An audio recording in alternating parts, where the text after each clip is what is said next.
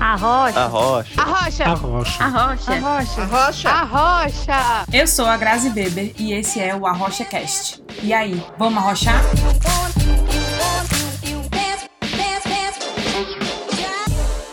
Olá, rocheiros! Estamos de volta e, e hoje a gente vai continuar o papo que a gente estava tendo com a Manu no episódio passado.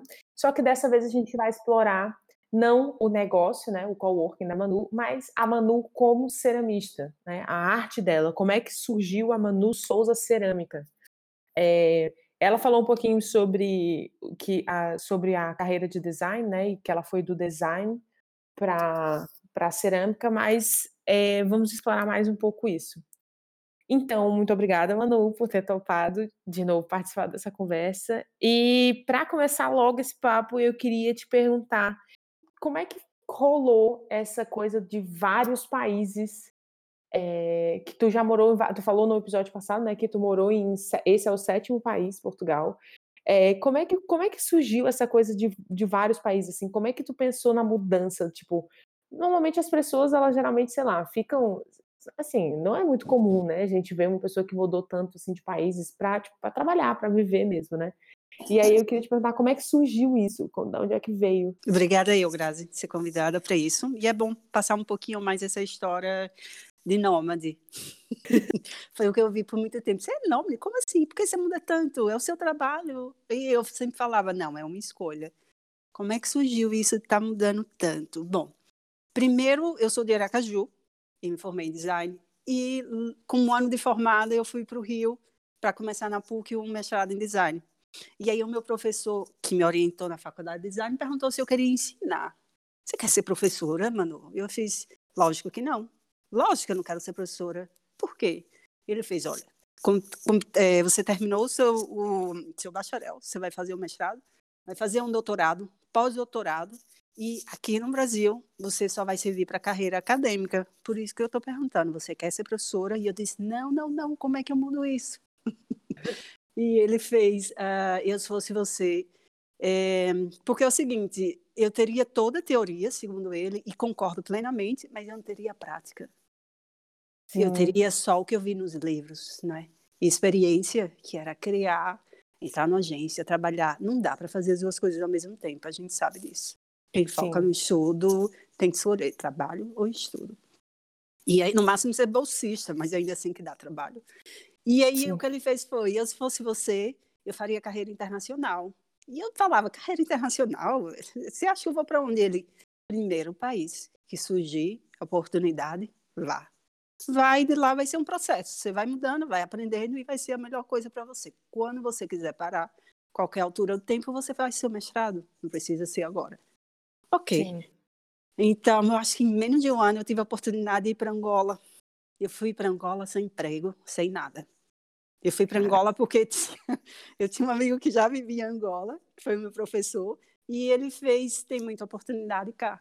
Foi logo depois que acabou a guerra. Minha mãe, quando eu disse que ia para Angola, minha mãe se assustou e fez: tá em guerra, o que é que tu vai fazer lá? Eu fiz: mãe, não tem mais guerra. Prometo, se eu ver algo estranho, eu volto, te juro, te juro. E eu fui para Angola, sim, sem saber o que ia fazer da minha vida. A minha primeira entrevista foi na primeira semana que eu cheguei, e nessa primeira entrevista eu já tinha o meu emprego. Eu trabalhei dois anos em uma empresa e no meu terceiro ano eu abri minha própria empresa. Eu fiquei nove anos em Angola. Talvez eu tenha ficado muito tempo em Angola porque, tipo, como eu tinha o meu negócio, eu não queria fechar. É, Para mim era tipo uma falha, era... É, não, tipo, você sabe que não quer, mas você não consegue dizer não, sabe? Sim, exatamente. Sei demais. Dói, sabe, né? Dói, dói. Mas chegou uma hora que, tipo, amei viver em Angola, aprendi muito em Angola, não só a parte de trabalho, mas de dar valor a pequenas coisas. Em Angola eu passei 45 dias sem luz em casa, acreditando que ia chegar no dia seguinte. Falta de água, uh, insegurança. Ou... A gente fala do Brasil, mas tipo, concorre tal e qual. Mas Angola me ensinou. Para mim foi minha segunda faculdade, foi em Angola, e agradeço todos os dias ter passado por lá. Só que chegou uma hora que eu não queria mais aquilo. Não era o dinheiro que eu ganhava, era Sim. como eu vivia. Eu queria qualidade de vida. E aí eu fiz, eu vou mudar de novo. Ah, quando eu estava em Angola, eu ainda decidi, tipo, no meu terceiro ano, que era a hora de fazer aquele mestrado. Lembra? que O professor me falou. E eu toda aflita, não, tem que fazer agora, porque. Ok, fui para Itália, porque era o meu sonho fazer um, um mestrado na IED. E só fiquei três meses. Só ficou... Mas o mestrado durava quanto? Não, eu nem comecei o mestrado, eu comecei a estudar língua, porque o mestrado era em italiano. Então, Sim. eu fui para a escola de línguas, em italiano, né? Três meses eu fiz, não é a hora, volta volta, e voltei para Angola, e aí fiquei os nove anos em Angola.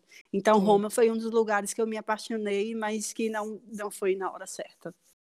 E aí eu voltei para Angola, até a hora que eu fiz, gosto de Angola, mas eu quero qualidade de vida, eu quero se ter uma família, uma casa, sabe? E vi em segurança. E mudei para a África do Sul, Cape Town, Cidade do Cabo. Cape Town me lembrava muito o Rio de Janeiro. Ah, não sabia. É, você tem tipo praia, montanha, tudo muito perto, como é no Rio. E tipo, é uma cidade muito viva, turismo e e eu fui eu fui de férias e me apaixonei. Eu fiz, eu vou vir aqui para sempre. Eu gritei da Table Mountain, dizendo que, ah, eu vou vir aqui para sempre. Eu vivi um ano e oito meses. Não foi para sempre. Lá eu aprendi que o para sempre, tipo, risca dicionário e altera por agora. É. Eu vou viver agora. Então, Cape Town eu fiquei um ano e oito meses e o que eu não me adaptei lá é como um cidadã, eu não tinha direito nenhum. Eu pagava impostos e acontecia as coisas mais inacreditáveis. É, é um país que você só tinha obrigações. Sim. E a parte também segurança. Eu, como mulher, não saía à noite é a cidade que tem, é o país que tem o, o, o índice maior de, de estupro. Então, tipo, nem pensar. Entendi. Então era, era algo muito bonito, mas na foto. No dia a dia não dava. Não dava. E aí vamos mudar de novo. Fui para a Suécia. País organizado, eu fiz, é lá que eu vou viver, é lá que eu vou, viver para sempre. Olha meu, tentando a palavra sempre de novo. E na Suécia eu vivi um ano. Tudo funcionava, é verdade. Eu, eu era respeitada, eu tinha um trabalho. É, foi um dos poucos países eu trabalhei com um emprego no Brasil, em Angola e na Suécia. Porque em todos os outros países eu empreendia, eu tinha o meu negócio ou trabalhava como freelancer quando eu era um curto, curto espaço de tempo. E na Suécia tudo funcionava, não é? Mas para mim era muito frio a gente estava falando um pouco de frio, Sim. era um país frio. Quando eu digo um país frio, é a cultura. Então, a gente é latino, sabe, tá junto, fazer amizade super fácil, esquece. Eu em um ano fiz um amigo. Nossa. E eu fiz, não é para mim. É, não ia, não ia ser para mim também não. Não ia ter nenhuma condição. Então, os suecos, assim, são super educados, sempre fui respeitada como pessoa, mesmo sendo imigrante eles não olham para você e fazem, sai daqui, sai do meu país, como, como tem xenofobia nos outros países. Porque em África, o que é que se sente muito? A cor.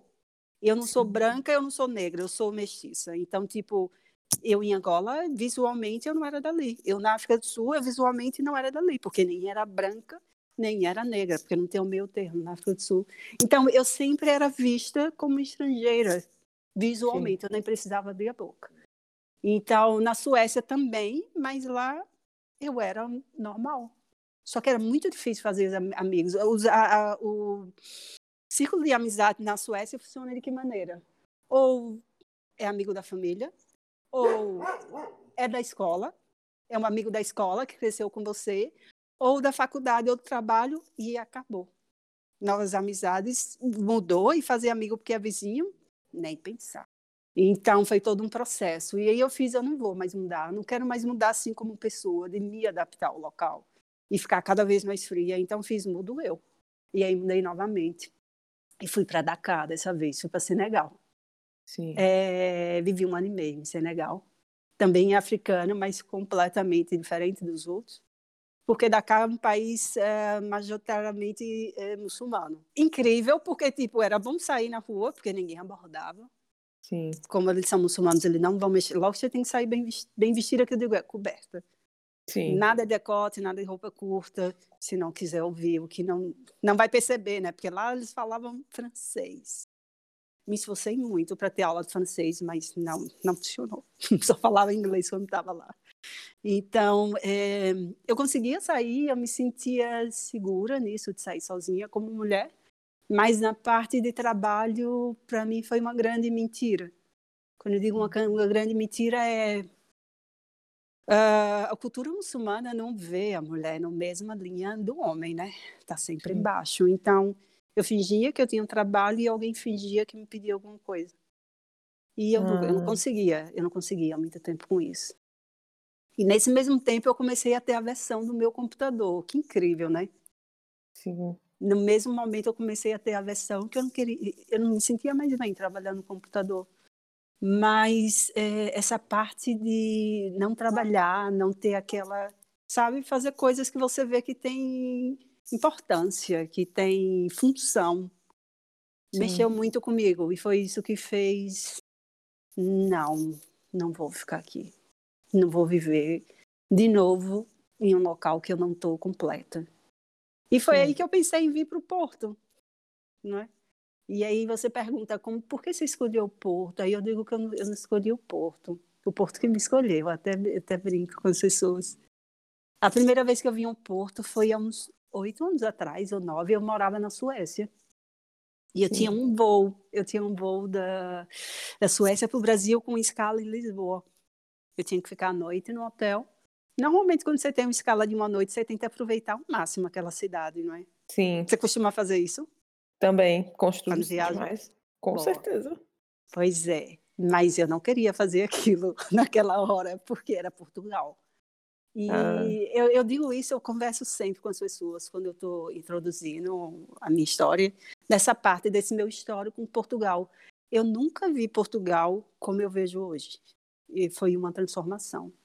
Porque quando eu estava em Angola, eu conheci muitos portugueses. Sim. Só que completamente diferentes dos portugueses que estão cá. Sim. Ou pelo menos agiam completamente diferente.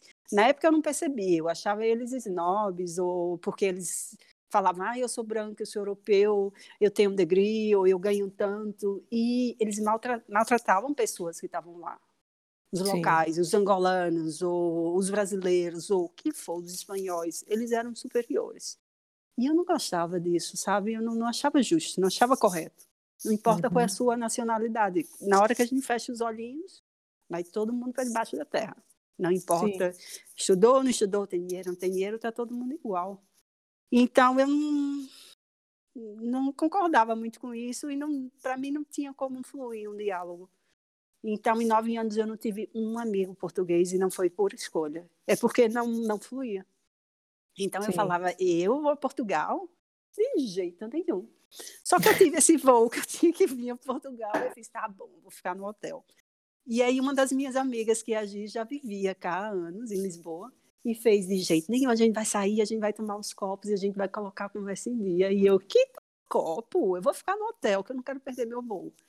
Aí ela, não, Manu, pelo menos a gente janta, tá bom? A gente sai, a gente janta e dorme em minha casa e eu te deixo na hora certa e tu não perde teu voo. Tá bom. Eu sei que ela me pegou e quando eu saí eu fiquei impressionada com a cidade que eu vi. Era noite.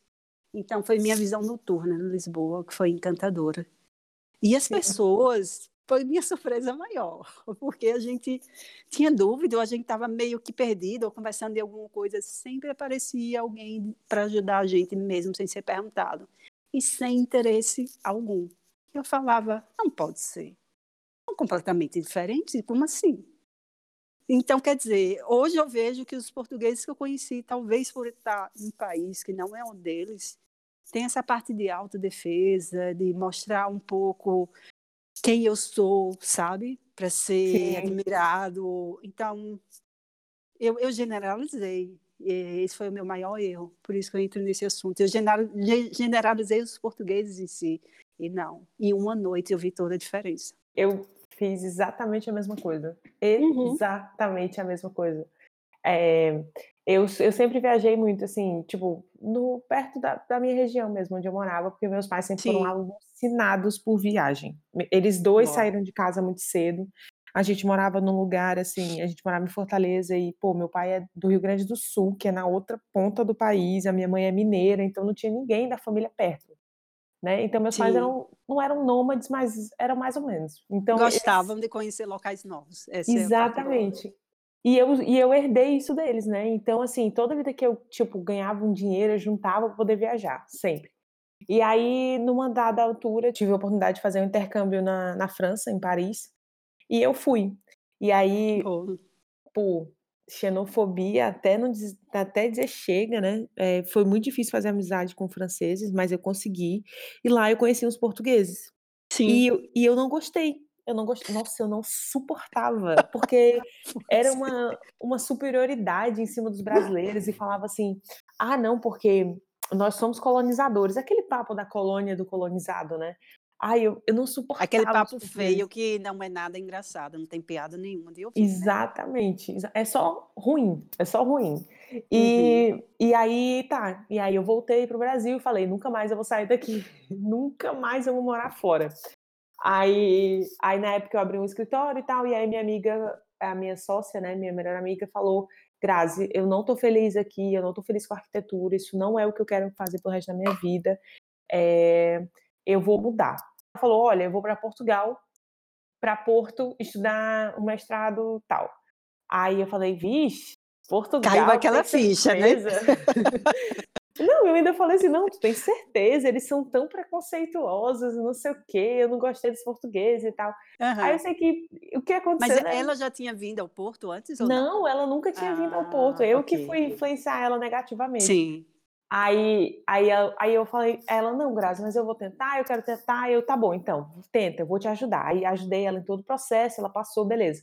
Aí eu procurei emprego, não sei o que, não achei. Aí na época eu tava namorando uma pessoa, é um carioca, e aí ele falou, ah, eu também vou para Portugal. Aí eu falei, pronto, Também, Que tá que eu todo vou mundo para Portugal.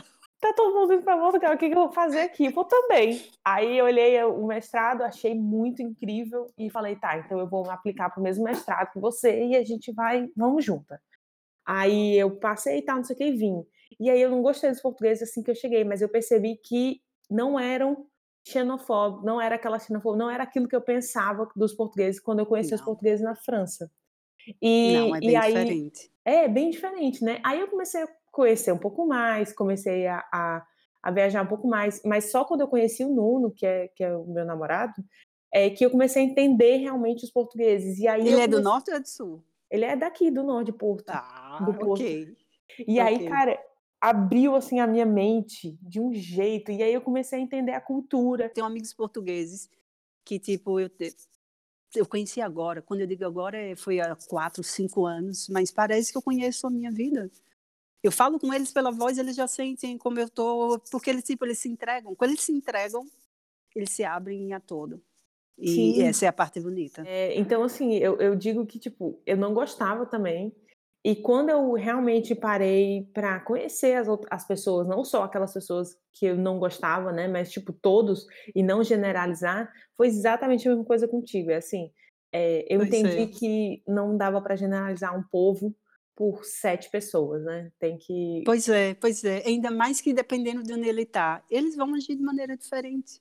Sim, foi isso que aconteceu. Eu, eu agradeço todos os dias a minha amiga ter me insistido a, a vir a Porto. Porque o que aconteceu foi, uma noite mudou tudo. Eu não decidi mudar para o Porto, mas o que eu fiz foi, eu gosto, é diferente, e eu quero ver mais. Isso foi só um cheiro. Aí quando eu peguei um voo para a Suécia de volta, eu passei uma semana em Portugal. Porque eu fiquei curiosa com o que eu vi. Eu podia estar enganada, ou sei lá, foi um dia de sorte. E eu passei uma semana, eu fiquei- quatro dias em Lisboa, achei incrível, apaixonante, mas quando eu vim para o Porto, eu fiz, não, tem alguma coisa cá?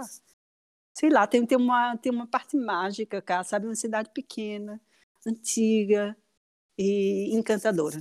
Eu, eu fiquei apaixonada pelo Porto, desde a primeira vez. Mas nessa época eu nem pensava em mudar, nem pensava.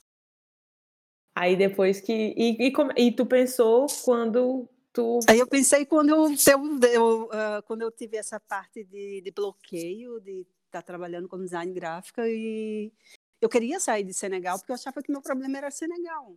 Sim. Eu achava que meu problema, quer dizer, o, que é que hoje eu, eu percebo? Posso ainda estar enganada, mas eu percebo é, eu estava insatisfeita, em todas as maneiras. Eu fazia um trabalho que eu amava. Eu dizia que eu nasci. Eu, eu, sou design gráfico e, e, ainda bem que eu uso muita coisa da, do da meu design, do, do processo criativo do design na cerâmica. Então é ótimo, porque junta as duas coisas. Mas eu dizia que eu tinha nascido para trabalhar como design gráfico. Como era que eu ia mudar para ceramista? E o que aconteceu foi, eu, eu senti que eu não queria mais design e tive essa oportunidade. Não, não acho que foi oportunidade, eu acho que me dei essa chance de mexer com barro. Que foi quando eu vim, quando eu vim para cá e eu tive essa aula que mudou tudo. E foi, foi uma coisa que foi começou, não digo que foi uma brincadeira, mas foi algo que eu não me cobrei tanto. Foi algo que eu fui tentando aproveitar. Gosto, gosto de fazer isso, vou fazer mais um pouco, gosto de fazer mais um pouco. E fui me deixando ser levada, né? Para ver Sim. mais ou menos onde eu ia chegar ou como eu ia chegar. Eu não sei. Aí todo mundo me pergunta, Manu, vai, morar, vai viver no Porto pro resto da vida? E eu digo, não sei. Eu não sei. Eu adoro tacar, eu amo tacar. Aproveito muito o trabalho que eu tenho, mas eu acho que eu não tenho essa raiz de estar tá presa. Em um lugar só. Só que né? em um lugar só. Mas o que eu sinto agora é. Tem quatro anos que eu não penso em mudar, Grazi. Então, eu acho que tem alguma coisa aqui. O que eu sentia Sim. falta não era, do, não era o país que eu vivia. Talvez o trabalho que eu fazia, o quanto eu me envolvia e como eu me envolvia comigo. Hoje não importa onde eu estou, se eu estou no Porto, se eu estou em Lisboa, se eu estou em Póvoa, se eu... não importa. Hoje é meu trabalho que me move. Então, para mim, tanto faz. Eu não tenho mais essa necessidade.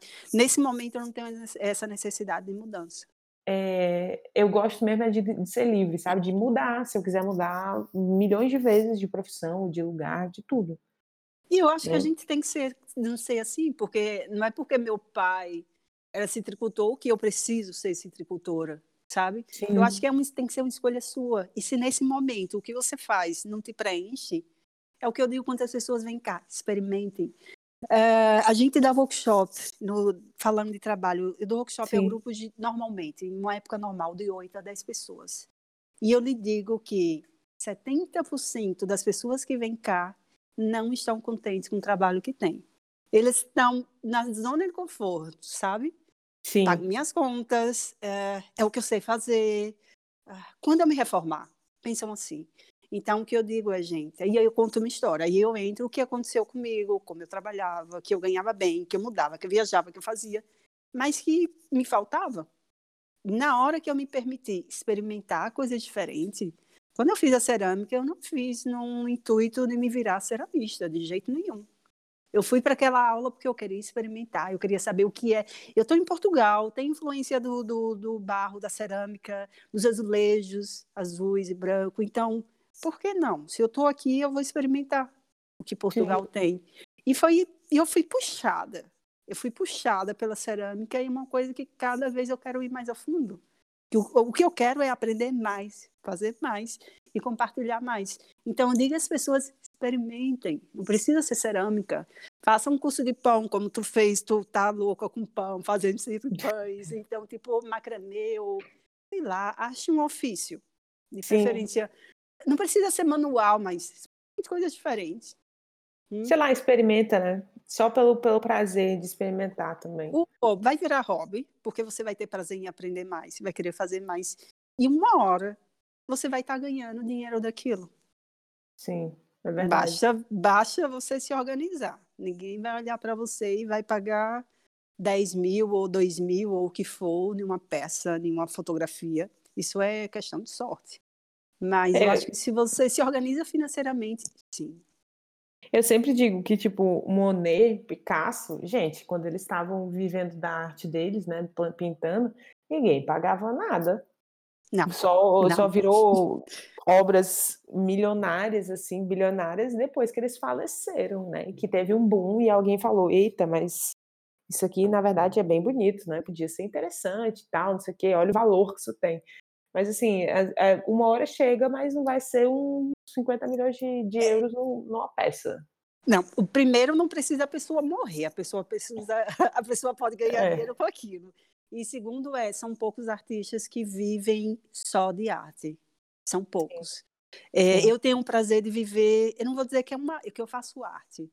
Eu, eu digo que é meu trabalho. Tem arte, é verdade, mas é o meu trabalho. Mas eu digo, 100% do que eu vivo é cerâmica. É aula de cerâmica, é peça, é qualquer coisa que. Porque o que foi que eu fiz? Você vai falar, Manu, tu é louca. Sou, sou louca. É, com os anos trabalhando, eu tive, fiz um pé de meia, pequeno, mas foi por isso que eu comecei o meu negócio. Então, Sim. como eu tinha o meu pé de meia para um ano, eu corri esse risco.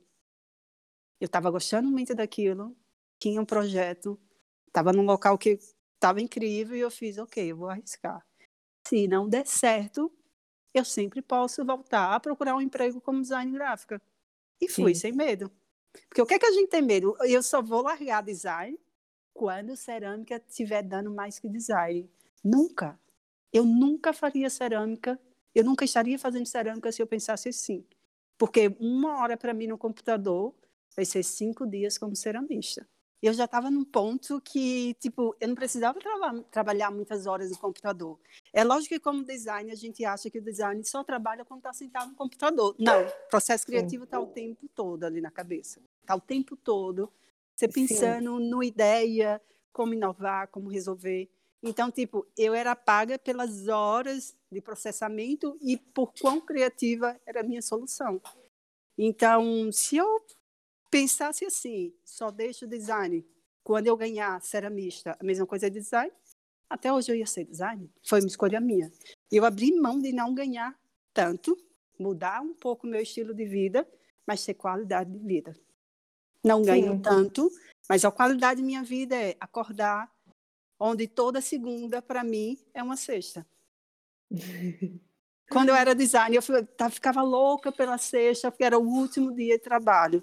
Hoje, como ceramista, eu fico louca pela segunda, porque eu vou chegar no ateliê, eu vou ver como estão minhas plantas, eu vou abrir o forno, eu vou ver o que é que saiu, e eu vou voltar a colocar a mão na massa.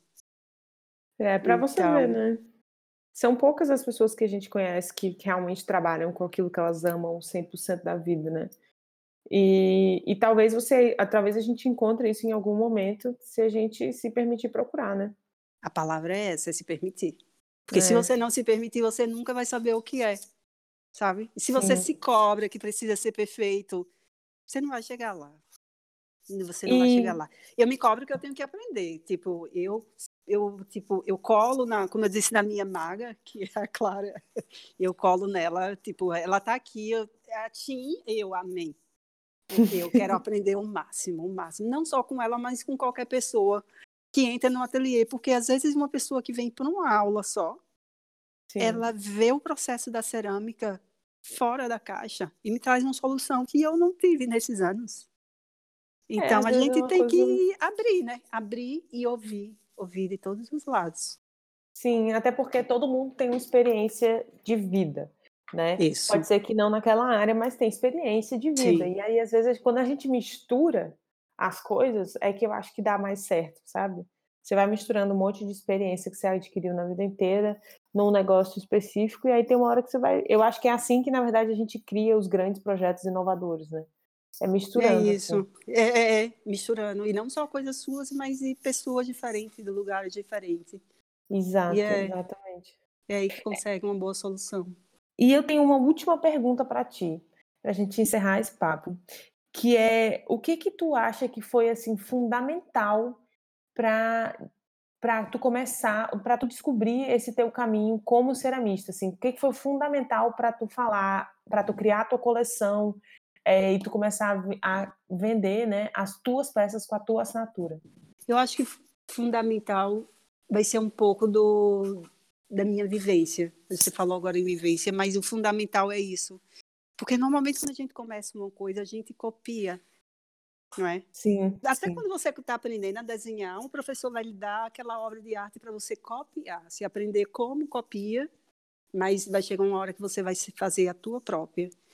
E o que é engraçado comigo é que eu não vou dizer que nunca copiei, porque eu já tive uma peça, o Narigudo, por exemplo, quando entrou numa loja, o dono da loja chegou para mim e falou: Mas Manuela, é igual a essa marca aqui.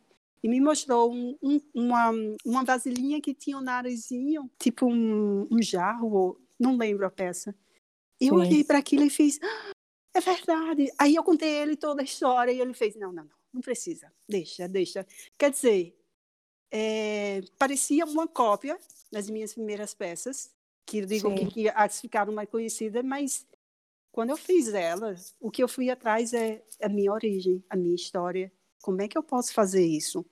Então, o mais importante para eu começar a fazer minhas peças, primeiro foi eu acreditar em mim mesma e trazer a minha história para elas, porque senão eu estava fazendo peças comerciais. Se eu só Sim. faço um copo porque vende, né, não é esse o meu intuito. O que eu quero é contar uma história. Resumindo, o que eu quero é tipo contar uma história, que não é a história, é um pouco da história da minha vida, mas que você vai olhar para aquela cara e vai reconhecer um pouco da sua, ou um pouco do teu namorado, ou da tua mãe, ou sabe, de pessoas próximas e vai associar. Sim. O que eu quero é humanizar mais, personificar peças, sabe? As peças têm que deixar de ser peças e tem que Sim. participar da sua história de algum jeito, seja na parte decorativa ou seja na parte de utilitário. Um prato não é para ser só um prato. Um prato Sim. tem que, para mim, um prato tem que ser como se fosse uma pintura. Quando eu ponho a comida que eu como dentro, ele tem que estar bonito visualmente. Eu vou comer muito melhor, tipo, vai ser muito mais agradável se meus olhos comem primeiro que a minha boca. Sim. Então, é acreditar em si e trazer de você, não importa o que, é que você está fazendo, mas trazer um pouco da sua história, da sua origem, das suas experiências para o seu trabalho. Eu acho que isso isso é que dá aquele input que torna você diferente. Porque senão qualquer pessoa pode fazer aquela peça. E você não, você não tem diferencial. Sim. Sim eu acho certeza. que é isso. É, eu posso estar errada, mas eu acho que é o mais forte. Eu acho que foi o mais forte, é isso. E acreditar. Eu fui criada é, com, com tantos irmãos e uma coisa que eu agradeço na minha mãe era ela sempre disse: você é capaz de fazer o que você quiser. Você só tem que saber como fazer. Tipo, insista. Mas ela sempre ela sempre apoiou a gente desde pequeno. Essa é a parte boa. Eu imagino que ter crescido com vários irmãos foi, foi divertido, porque você viu várias pessoas diferentes, né? A gente, acho que a gente acaba, sei lá, se acostumando com essa diferença de personalidade, assim. É. Eu digo que foi a minha primeira escola. Eu escrevi um post na semana passada que a minha primeira, eu compartilho no trabalho, né? Mas a primeira ação de compartilhar foi quando eu estava na barriga da minha mãe. Eu tive que compartilhar um espaço pequeno, molhado, escuro, com minha irmã gêmea por nove meses.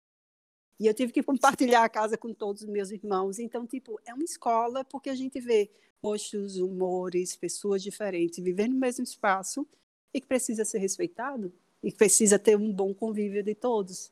Então, desde pequena, a gente é, foi isso, em respeito com o próximo, compartilhar e incentivar quem está do seu lado, né? Então é isso, Manu. Olha, Sério, foi assim, começou como um papo para conhecer mais a Manu Souza ceramista, né? E terminou como uma grande aula de ensinamento de vida, de lição de vida e, e inspiração, né? Porque Epa, ganhei o dia. Pô, ganhei o dia. Uau. É inspirador assim você escutar uma pessoa que viajou tanto, que já conviveu com tantas culturas diferentes, que já foi foi e voltou várias vezes e tá seguindo o seu caminho e tal, né? Forte. Pois é, e, e ensinando o que sabe, assim, então é, é, muito legal. Muito obrigada pelo papo, pela, pela inspiração. Eu que agradeço e te espero cá. Logo que, logo, logo que abra esse confinamento. Mas... Não tenha dúvida. Põe um pezinho cá. Tá? Estarei. Bom, a página, quem quiser seguir um pouco mais o trabalho, tem a página da Nu, que é Nu Coworking Criativo no Instagram, e a minha pessoal é Manu Souza Teranx. E o que eu deixo de recado é confia. Confia mais em você. Procura um hobby, procura uma atividade que você sinta prazer, que no Sim. início seja mesmo experiência, sabe? E quando você vê, você está sendo levado, está sendo arrastado para aquela área sem nem sentir. Mas fazer isso com o coração aberto, conectado com o que está fazendo. E normalmente quando eu trabalho com barro, eu nem pego o telemóvel ou nada. Sou eu, Só põe tá uma né? música, põe uma música. Às vezes tem um dia de clássico, às vezes tem um dia de rock, mas tipo, sou eu e o barro. sou eu Sim. e o barro, porque tem, você tem que se entregar. Então, para qualquer outra atividade, se entrega. Faz uma coisa de cada vez, vê o que é que gosta. E eu acho que vai ter bons frutos. Não importa Sim. o que seja. É, então é isso, rocheiros. Até a próxima. Tchau.